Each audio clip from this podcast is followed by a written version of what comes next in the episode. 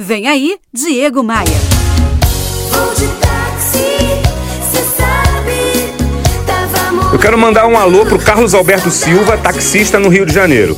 Ele me escreveu através lá do meu site e estava muito brabo comigo porque num dos meus comentários eu relacionei o uso da tecnologia ao uso dos aplicativos de carros particulares, sem mencionar os táxis que também podem ser solicitados por tais aplicativos.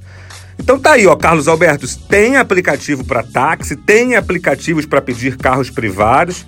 Eu entendo que esses dois nichos estão numa espécie de disputa comercial e não numa guerra sanguinária.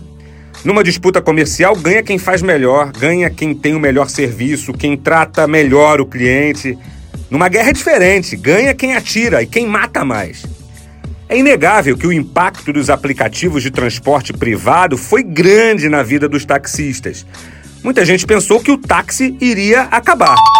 Mas o que vimos e o que eu vejo não é por aí, muito pelo contrário. Os próprios taxistas perceberam a necessidade de qualificar o serviço prestado.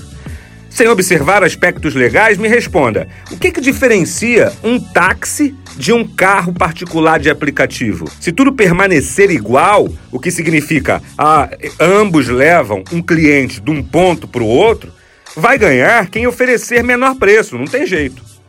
Eu conheço taxista que abre a porta do carro para o cliente, que pergunta sobre a música preferida, que oferece até carregador de celular.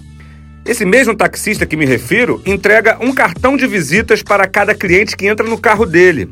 Nesse cartão está escrito assim: para corridas agendadas, eu ofereço 20% de desconto. Vida longa aos taxistas!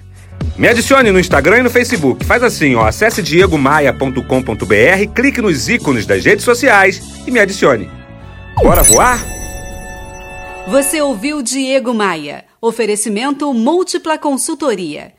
A contabilidade que faz você pagar menos impostos e cortar custos. Para saber mais, acesse contabilidadediferenciada.com.br.